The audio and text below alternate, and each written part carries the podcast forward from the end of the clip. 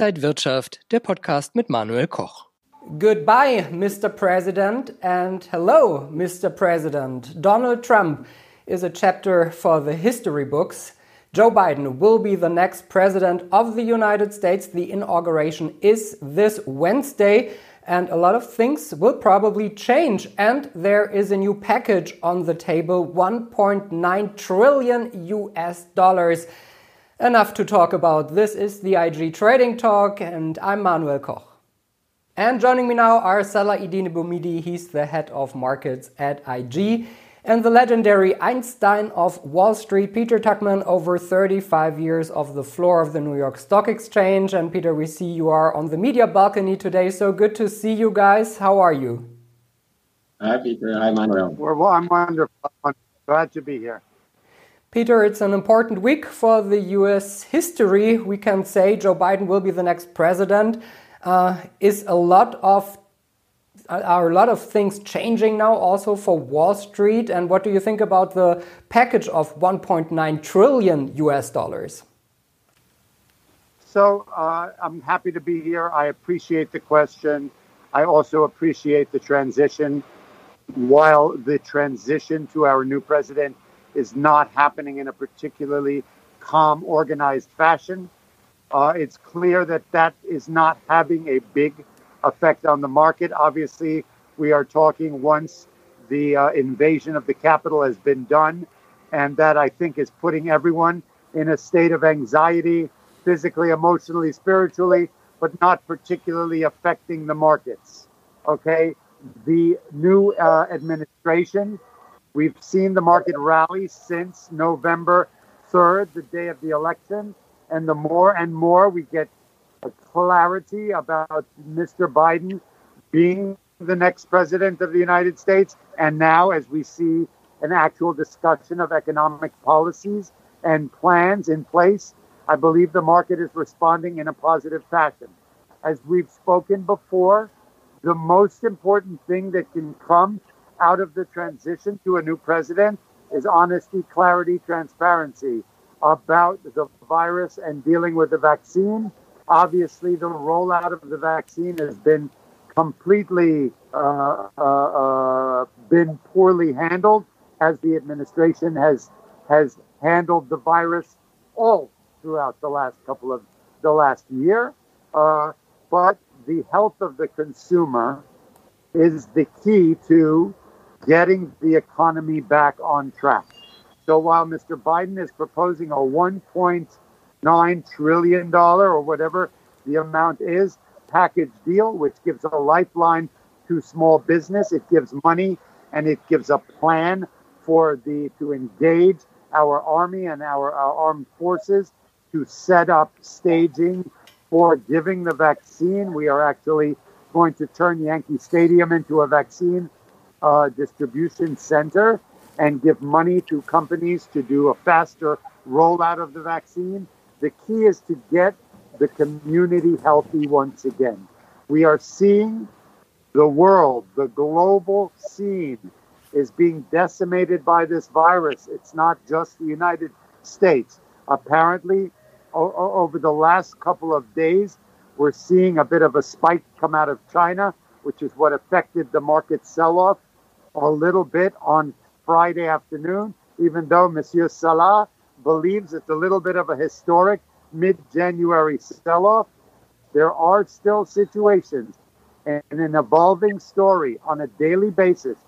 So, this money, I believe, will be spent in a fashion that will achieve its goal, which is to set up the logistics correctly about the vaccine, get it into the people's arms, to make it, produce it, distribute it, and then put it in people's arms. The volatility of the markets is an ever evolving story as this thing unwinds. But we have, once again, the virus, the volatility, and the vaccine. This story is an ongoing tale.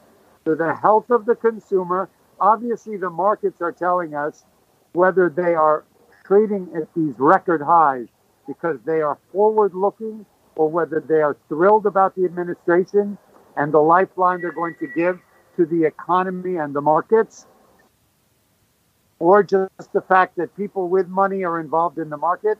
The bottom line is until we are able to get a handle on this virus, which as as of today is at its worst, darkest point in 12 months, right?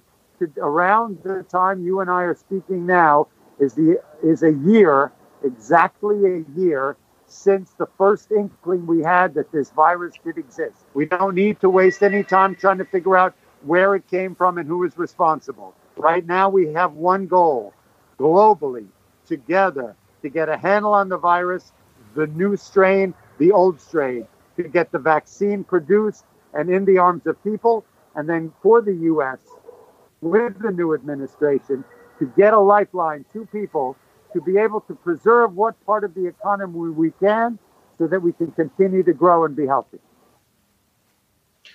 Yes, definitely, uh, Peter. One thing you are you are on the Wall Street, you are on the on the uh, stock market itself, right? So uh, we have seen a really strong positive start in the year. We had a nice Santa Claus rally, which lasts, of course, till the first two trading days in the year. We had the good positive five, the first five days effect, which is also really positive. Those two actually signing showing that historically we could have a really positive year 2021 if maybe the whole month January will also be positive. So getting a bit of the sentiment on the stock exchange, what is the sentiment on the yeah on the Wall Street right now, beginning of this year? Are the people more uh, bullish or are they more pessimistic? What can you give us as a wire live from Wall Street? You know what? I think it's sort of super exciting. You know, for me, I'm always trying to get the the the what's the word the the underground feeling of what people are thinking. You know, I I watch uh, what what all all people way smarter than me think and what they're doing with their money and whatnot. And even though there's been this paradox of what's been happening with the virus and the volatility and the vaccine and with the markets, and as we've seen they are trading in a state of bifurcation because the market. is, I'm always thinking, when will the market catch up with the reality of the global situation in the pandemic? And the bottom line is what I'm feeling coming out of this election and the end of the year, the Santa Claus rally coming into January, is a sense of positivity that even though we do have so many obstacles left, and it is going to get worse before it gets better relative to the vaccine, that the market is in fact a forward looking instrument, right? And at the end of the day, this is not going to last forever. And there will be a life on the other side of this. And when it does, look look at the Russell. You always make me think about the Russell small cap index, which is sort of a, a testimonial to what people think about the future right? Buying buying value, right? Yes, a lot of these stocks are trading at crazy multiples, right, to next year's earnings with not even clarity on what next year's earnings are going to be. But there is a sense that, you know, we, we, we get that sense of let's buy America. You know, we have a we have a new administration coming in, one that's more hell bent on getting a handle on the virus, honesty, transparency, you know, one that's going to put out a lifeline to the economy. If we can look with, with a strategy, and, and I know hope is not a strategy, but with if we can look towards the future, that in whether it's eight months or in a year, right, that we have the vaccine. You know, there's a new vaccine coming out. Johnson and Johnson announced it the other uh, yesterday or the couple of days ago. That only needs one injection that for storage can be stored for months in a regular refrigerator and the logistics of the distribution are grand. Johnson and Johnson is an incredible company, right? And they've promised that by end of the year we could have a billion vaccines on the market. So if we're able to have enough forward thinking to think within 8 months or a year we've got the world vaccinated. And we've got enough of a lifeline from the new administration to support small business. And that people start crawling out of the hole that they've been in globally, you know, and back into the world, and that we start see people to travel again and we start to see people live again, right? We've actually done as a world global population pretty well if you think about it, okay?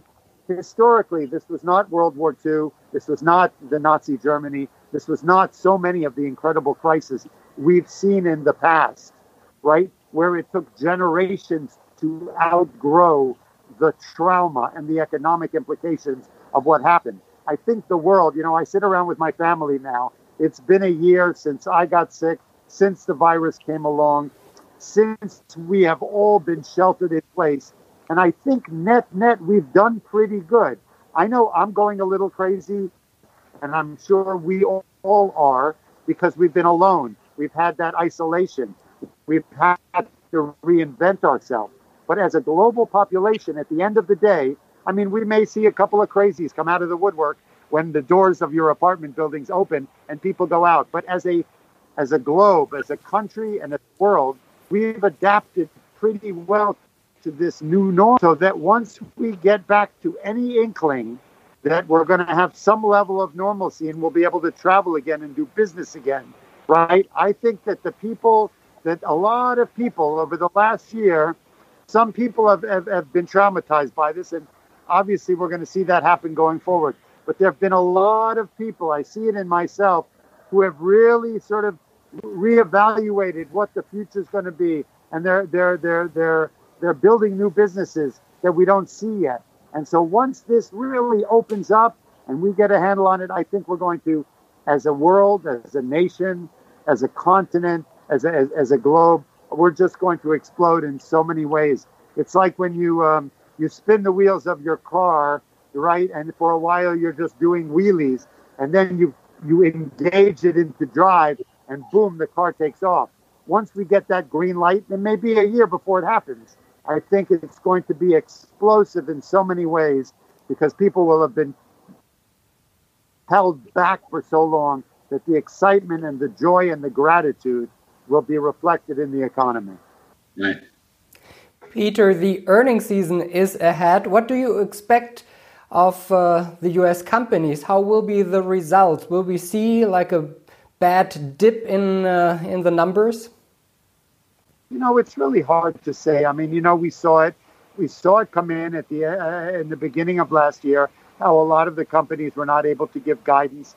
How their earnings are are troublesome. You know, it's you know, for me, earnings season and the numbers they come up with sometimes just don't make a lot of sense in my world. You know, the fact is that, you know we saw a spike in in um, uh, uh, we saw a little bit of a lowering in unemployment. We saw a little bit of a spike up in in in the third quarter of jobs of, of people still engaged. You know, people going back to work right at the peak of the uh, uh at the peak. I can't say the peak of the virus because we're in the peak of the virus.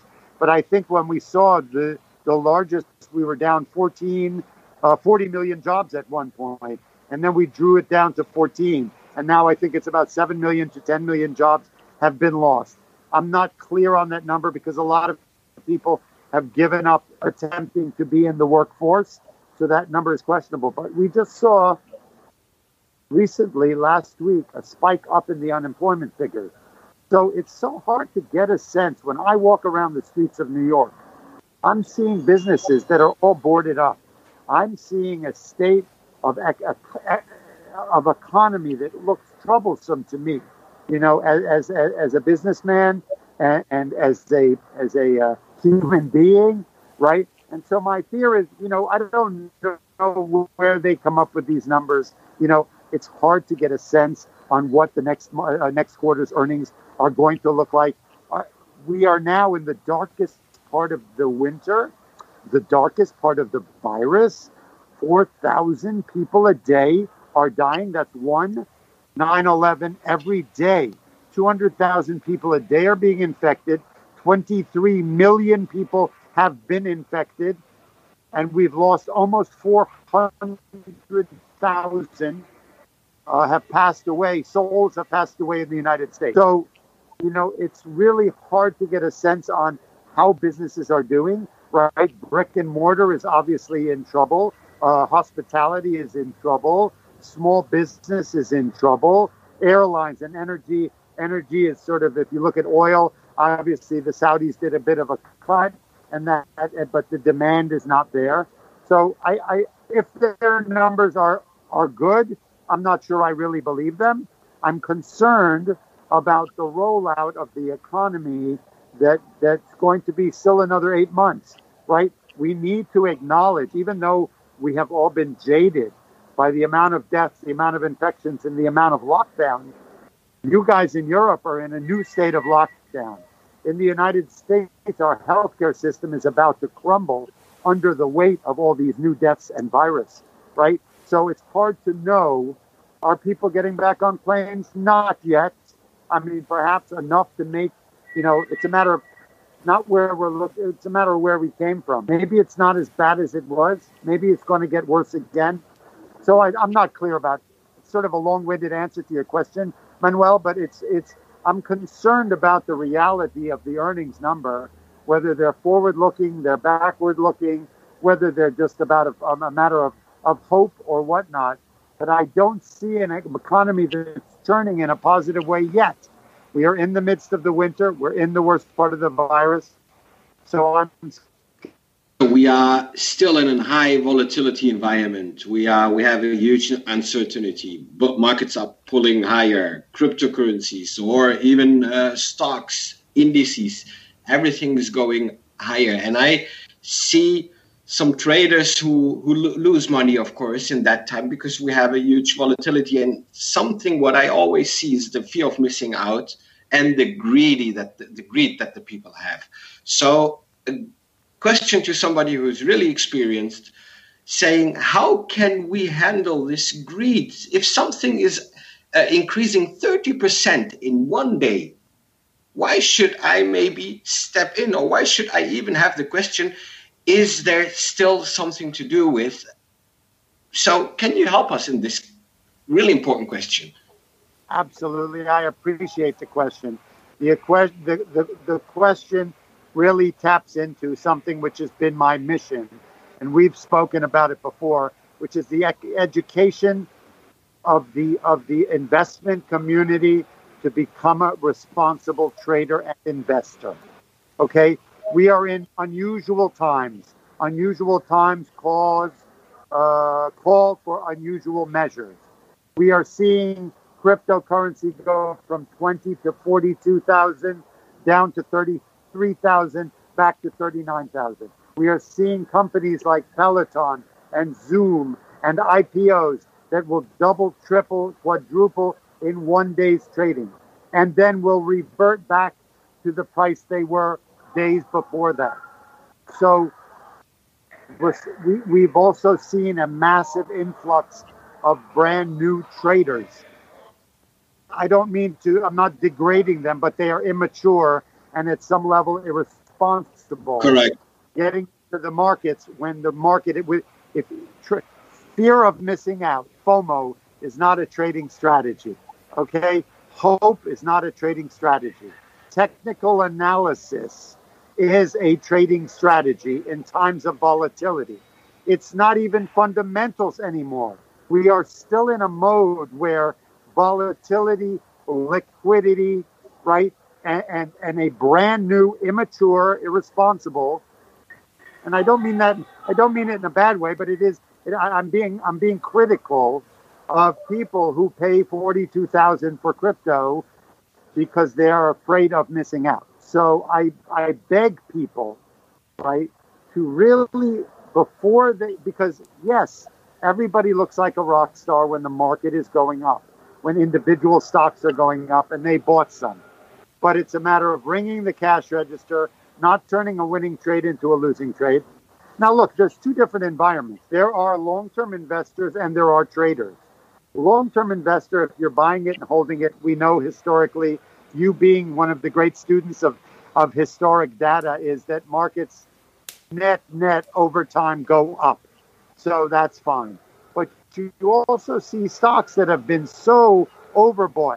Relative strength indexes are at record levels. You know, that fear of missing out is is become a strategy where people are buying things at two, it goes to 60 and back to three, right? And so history tells us that, that you know, it's not a matter of how much you it's right when you sit down at the blackjack table and you put down a thousand dollars and an hour and a half later you've had four cigarettes and three martinis and you're up five thousand.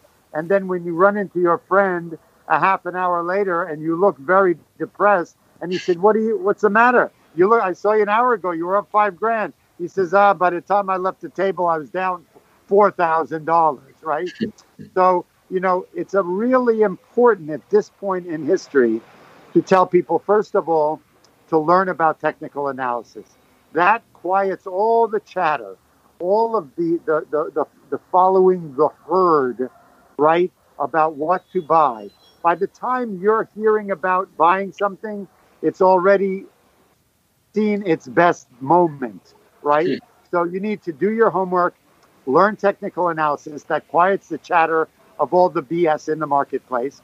And also, in response to your question about fear of missing out, to quote one of our good friends, David Green, that when you're getting into a trade, your first purchase of it, it should be your smallest amount. Okay? Right. So that you buy, if you're going to buy, you have to have a plan and a strategy. If you plan on investing and buying 500 shares, you're you don't never want to chase a bad position or what we call averaging into a stock that's going the wrong way. So that your first in, influx into the stock should be 100 shares. And then as it goes higher, you buy or down, you buy 200 and you buy more. So you're creating yourself, you're not chasing a bad a bad average price, you're adding into a better average price. So right. I beg people to do their homework to not ever fear of missing out. The opportunities in the marketplace.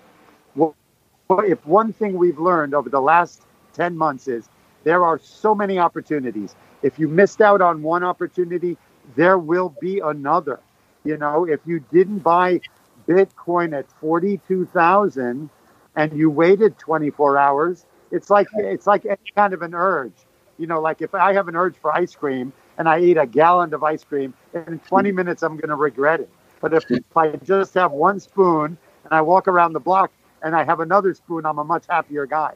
So do the homework, do the learn learn technical analysis, you know, and always pause when you decide you need to get into something, right? Um, uh, and that's the best thing I can do is you need to educate yourself. I'm so happy that there are tens of millions of people getting into the market you know, all of us, the three of us, our markets are our lives. We eat, drink, sleep, dream the markets. So to be able to have millions of new prospects in the market is very exciting. But what we don't want to do, and history tells us that probably about 70% of people new freshmen, you know, to use an English word like freshmen in college, first year students, freshmen usually blow up their accounts within the first three months and that's not what we want. We want people to be able to learn and stay in it for the long haul. So that's the best advice I can give. Yeah, so we have uh, also homework to do. Peter, I wish you a very uh, happy inauguration week. I hope it's a safe one. I really do. I hope it's a safe one. Obviously, we are concerned about what's going on here in the United States, and we must mention it. You know that that you know you guys are in Germany, we're here in the U.S what we saw last week was uh, unprecedented in our experience, at least going back to the Civil War. You guys have seen it more recently in times, but you know what? Look, we, we we we we are educators. We are people who talk about markets. But you know what? I I don't think there's any place for the amount of hatred and anger that's going on here in the states, and we see it all over the world. So I'm I'm I'm hoping that we can all come together and uh, sit down and trade some stock and have some fun and have a new president. Guys, thank you so much. Uh, Peter Tuchman, the legendary Einstein of Wall Street, and Salah-Eddine Bouhmidi, head of markets at IG. Guys, thank you very much. The Einstein of IG, right there. Great. Yeah, thank you guys, and uh, thank you for watching. This was the IG Trading Talk More on information on IG.com. Thank you for this week. All the best.